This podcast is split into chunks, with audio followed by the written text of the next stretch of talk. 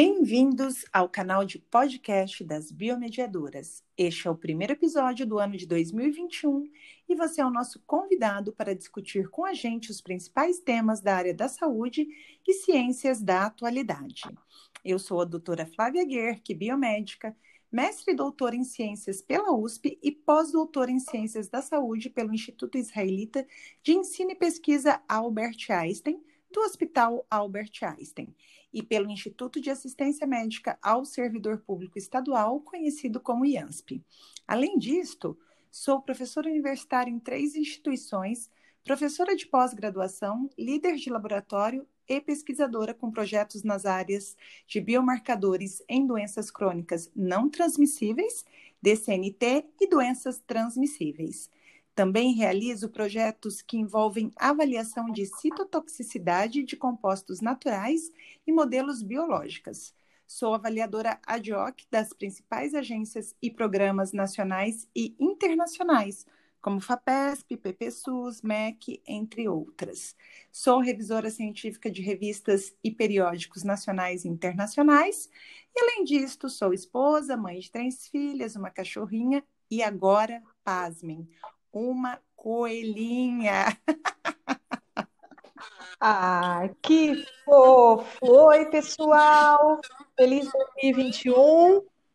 Eu sou Juliane Vismari, esposa, mãe de um garotinho e uma gatinha, bacharel em letras pela USP e acabei de me formar em biomedicina. Oh, aleluia! Uhul! Aí sim, hein?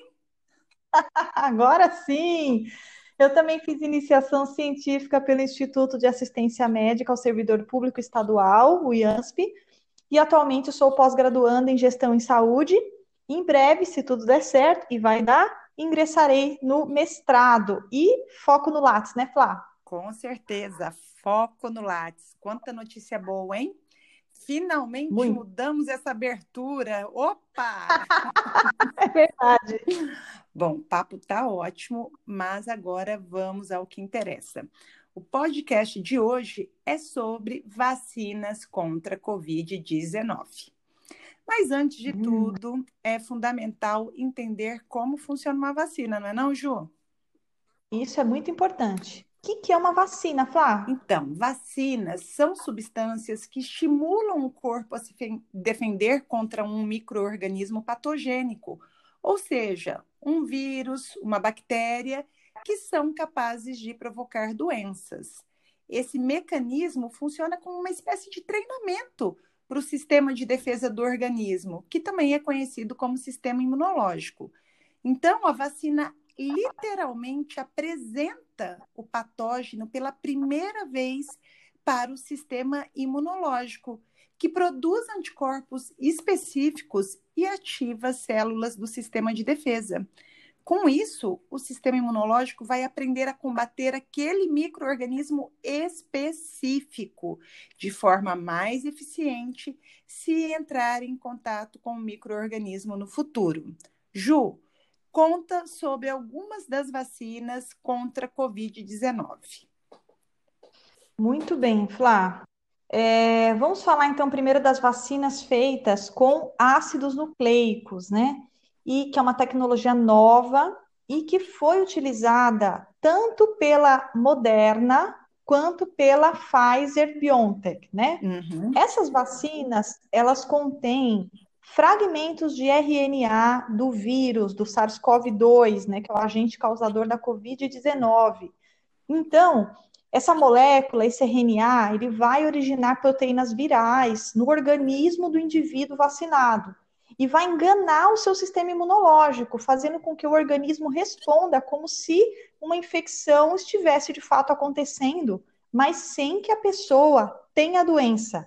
Então, só nos Estados Unidos, por exemplo, onde a vacinação já é uma realidade desde dezembro de 2020, né, agora, já foram distribuídas mais de 9 1,5 milhões de doses dessas duas vacinas lá, né? Então, Ju, e, ah, você falou que são ácidos nucleicos e você falou que são RNA do vírus, né? Então, é só para a gente falar que são literalmente pedacinhos do material genético do vírus, não é isso?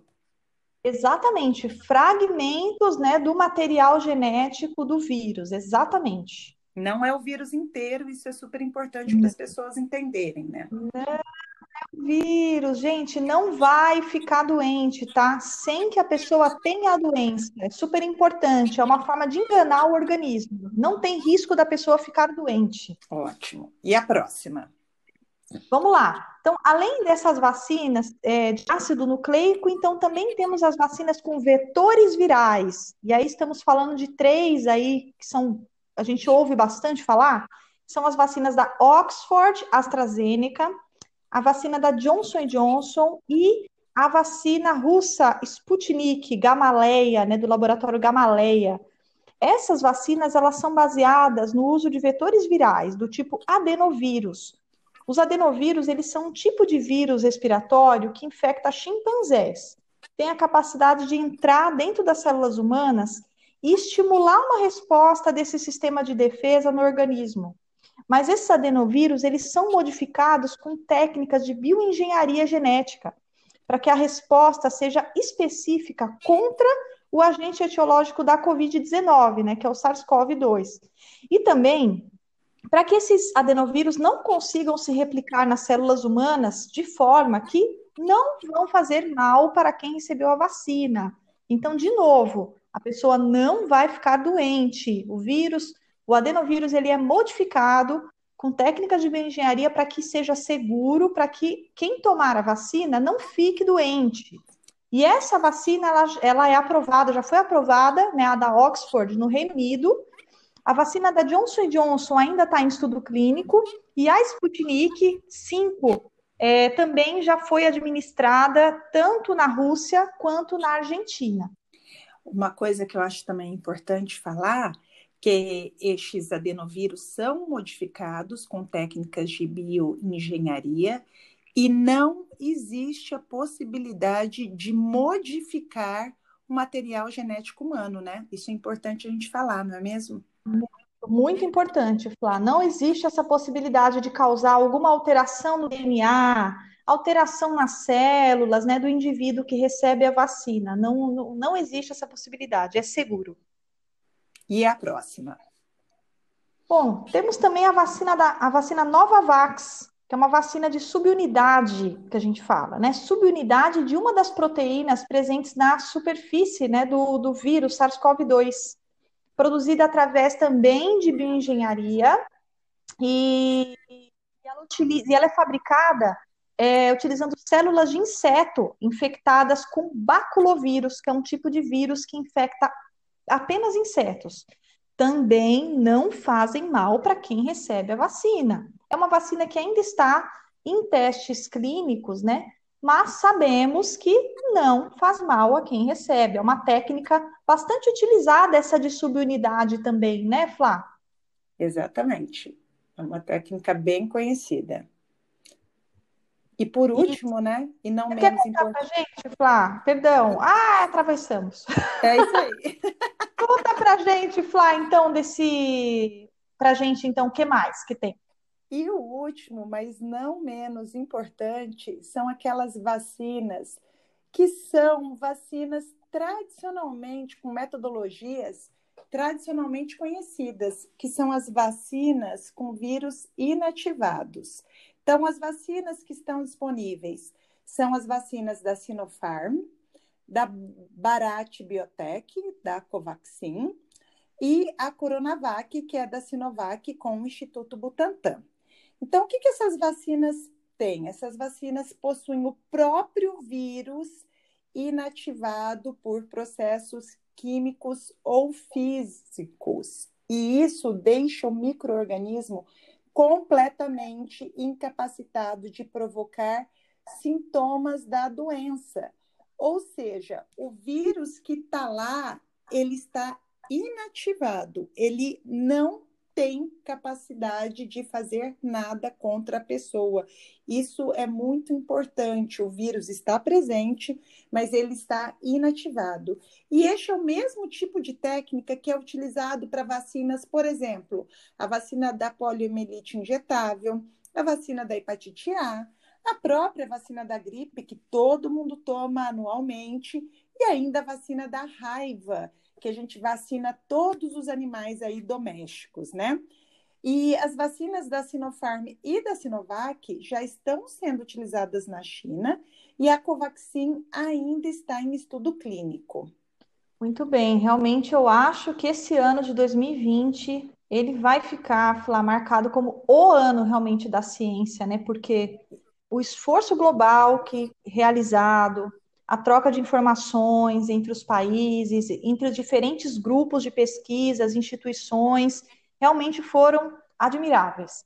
Quando poderíamos imaginar que seria possível desenvolver tantas vacinas em tão curto espaço de tempo? Um ano apenas, um ano. Olha, é, é fantástico. Realmente é fantástico, Ju. Mas isso só foi possível porque há milhares de informações a respeito do desenvolvimento de vacinas. E os primeiros estudos sobre o desenvolvimento de vacinas datam do século XVIII. Naquela Opa, tem época. Um aí, né?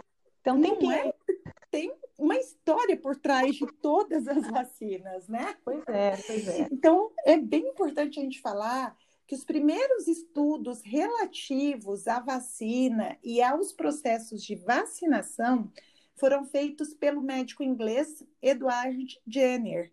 Ou seja, estes estudos foram iniciados lá no século XVIII, durante todo o século XIX, mais informação foi acumulada, e durante todo o século XX, muitas vacinas foram produzidas por diferentes técnicas. É claro que quando a gente fala de vacinas por RNA e vacinas com adenovírus, são vacinas com tecnologias novas. Mas sabe quanto tempo tem essas tecnologias?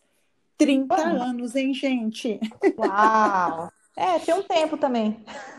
É, porque quando faz assim relação com o século XVIII, fica um pouco longe, mas já tem 30 anos que se trabalham em cima deste tipo de vacina, né? Então, é. É, todos esses conhecimentos acumulados e ainda associado à pandemia, ocorreu um esforço global que fez toda a diferença para produzirmos diferentes vacinas em apenas um ano. E aí, lembrando que o desenvolvimento de uma vacina envolve diversas etapas. Então, tudo começa com a pesquisa básica, que usa modelos computacionais e análise de dados para identificação de moléculas e substâncias. Depois, vem os estudos pré-clínicos, que são feitos inicialmente com modelos em sílicos, né? São feitos no computador com auxílio de softwares. E depois, in vitro, onde se utiliza células e tecidos até chegar nos modelos animais, que podem ser roedores, primatas, entre outros tipos de animais. Para que, que se faz tudo isso? Para verificar a segurança e a imunogenicidade, ou seja, a capacidade da substância provocar uma resposta imunológica. E aí, só aí, se os resultados forem satisfatórios, então começam os ensaios clínicos, que são os testes em humanos.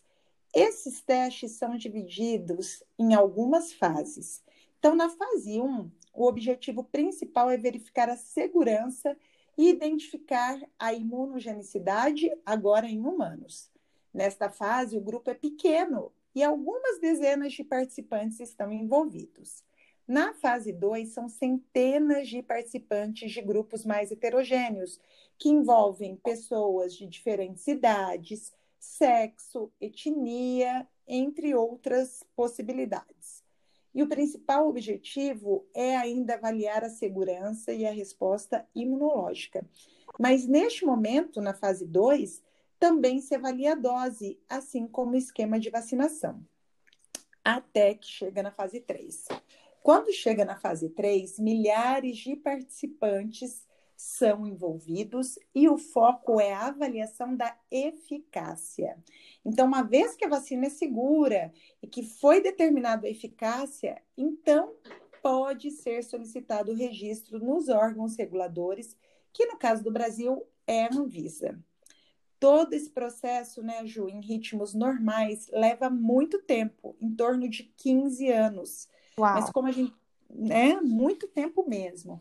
Mas como a gente já disse, a comunidade científica se focou de forma integral, como nunca visto anteriormente, no desenvolvimento de vacinas durante a pandemia, formando uma rede colaborativa inédita, com apenas um objetivo: salvar vidas. É este o único objetivo.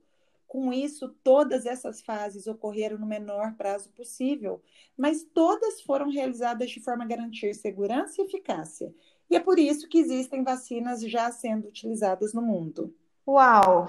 Super resumão, né, para quem se interessa aí por pesquisa clínica, né, e temos realmente muito a agradecer, né, a todos os pesquisadores, cientistas envolvidos, né, no desenvolvimento das vacinas, né, Flá? Muito. Com certeza. E aí, agora, aproveitando esse gancho, vamos falar um pouquinho, então, sobre vacinação no mundo.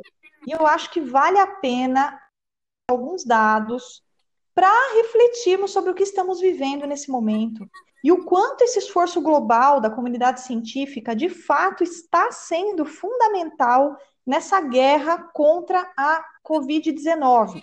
Então vamos lá. Mais de aí. 30 milhões Flá, de pessoas no mundo já foram vacinadas com alguma vacina contra a Covid. Nesse Muita número, gente. pensa, Flá, 700 mil só na China receberam a Coronavac.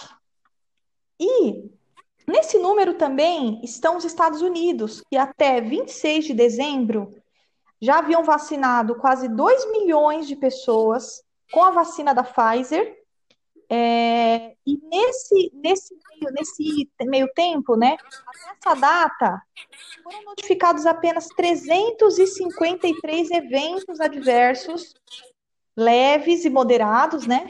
E apenas oito reações anafiláticas de pessoas que já tinham histórico de alergia severa, inclusive, né? Não é uma coisa assim muito é, diferente do que poderia acontecer. Só que esses casos também foram atendidos e resolvidos sem sequelas.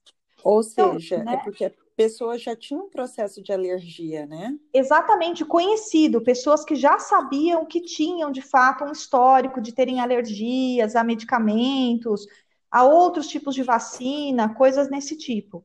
Então, hoje já são mais de 9 milhões de doses distribuídas nos Estados Unidos das vacinas da Pfizer e da Moderna. E no meio de tudo isso que a gente falou agora, Sabe quantas pessoas morreram em decorrência de qualquer uma das vacinas? Quantas, Ju? Conta zero! Zero! zero! Zero! Importante. Essa é a melhor notícia, né? Essa é a melhor notícia. Presta atenção, gente, nesse dado. De novo, 30 milhões de pessoas vacinadas no mundo. Zero mortes. Agora, Presta atenção, Flá. Vamos ver os números de caso de Covid no mundo. Dados do dia 14 de janeiro do site da Organização Mundial de Saúde. Muito bem. 90,7 milhões de casos de Covid ao longo de todo esse período aí pandêmico. 90 milhões de casos. Um Quase metade da população quase metade da população do Brasil, né? Exata, isso, perfeito. Quase metade da população do Brasil. Casos confirmados de Covid no mundo: 1,9 milhão de óbitos por Covid. Né? Muita gente. Agora sim, uma associação muito simples, né? 90,7 milhões de pessoas tiveram Covid e isso resultou em 1,9 milhões de óbitos. Se fizermos uma associação simples, um terço do número de pessoas que tiveram Covid no mundo já foram vacinadas, ou seja, em torno de 650 mil vidas já foram poupadas só com esse período de vacinação. Então, definitivamente, a vacina é ou não é essencial para o controle da pandemia? Sem dúvida, Ju, a vacina é uma arma poderosa e é uma conquista da ciência que a gente precisa reconhecer e a gente precisa reforçar. Inclusive, nessa semana, no dia 12 de janeiro, foram divulgados os dados da eficácia da Coronavac. E isso gerou muitas dúvidas na população. Então, segundo estes dados, 50,38% de eficácia global, 78% de eficácia para casos leves e 100% de eficácia para casos graves. Então, lembrando que quando falamos de avaliação de eficácia, significa o percentual de redução na taxa de incidência da doença nos participantes vacinados em comparação aos participantes não vacinados. Então, vamos entender melhor o que isso significa na prática, né? Vamos usar justamente esses dados da Coronavac. Então, olha só, se a gente pensar que cada 100 pessoas vacinadas, 50 estão efetivamente imunizadas, 50 vão estar completamente protegidas. Ou seja, uma pessoa que não está vacinada tem o dobro de chance de ter Covid em relação a uma pessoa vacinada, além do risco de desenvolver a forma grave da doença ou até morrer. E ainda, aquelas 50 pessoas que forem infectadas no grupo dos vacinados, 28 serão assintomáticos e 22 terão apenas sintomas leves da doença. Então, é importante a gente reforçar que, dentre os vacinados, não haverá nenhum caso moderado, grave ou fatal. De novo, zero mortes por Covid-19 entre os vacinados. Então, você aí que está nos ouvindo nesse podcast, presta atenção. Se você estiver com dúvida sobre se vacinar ou não, se a vacina vale a pena ou não, essas informações que a Flávia acabou de falar sobre a Coronavac, com certeza vão te ajudar a decidir. Ó, se você não tomar vacina, lembre-se, você tem o dobro de chances de ter Covid-19 em relação aos vacinados. E corre ainda o risco de precisar ser hospitalizado, pode ser entubado ou até ir a óbito. Agora, se você tomar a vacina, então você tem 50% de chance de ficar protegido contra a doença, 50% de chance de ter só uma gripezinha, ou zero, ou não, e zero chances de forma grave ou óbito por Covid-19. Então, assim, o que, que vai ser? Flá, essa é a pergunta de um milhão de dólares. opa! opa, opa, opa! Se essa foi a pergunta de um milhão de dólares, como assim eu ainda não ganhei o meu milhão, né? é mesmo. Olha, eu não vejo a hora de tomar a minha vacina. Ju, agora eu queria mesmo era fazer um convite para você e para todo mundo. Mandei. Bora virar jacaré? Bora! com certeza. Flá, com certeza, eu não vejo a hora da Anvisa liberar logo alguma vacina aqui no Brasil. E parafraseando uma expressão da carta que a Fiocruz enviou para o Instituto Butantan sobre a Coronavac, essa semana mesmo. Foi dito assim: a vacina é um alento para a sociedade. E realmente, eu não vejo a hora de tomar a minha vacininha. Quero. Eu também, eu também. Precisamos da vacina urgente. 30 milhões de pessoas já foram vacinadas no mundo e a Covid-19 já foi responsável por quase 2 milhões de mortes, sendo mais de 200 mil só no Brasil. Vacina é saúde, vacina é prevenção, hashtag vem vacina. Tô contigo, hashtag vem vacina. Então é isso, pessoal. Se você gostou desse podcast, compartilhe com a gente as suas dúvidas, sugestões e sofrências para que possamos criar mais conteúdos de qualidade e interessantes para você. Muito obrigada pela audiência e compartilha.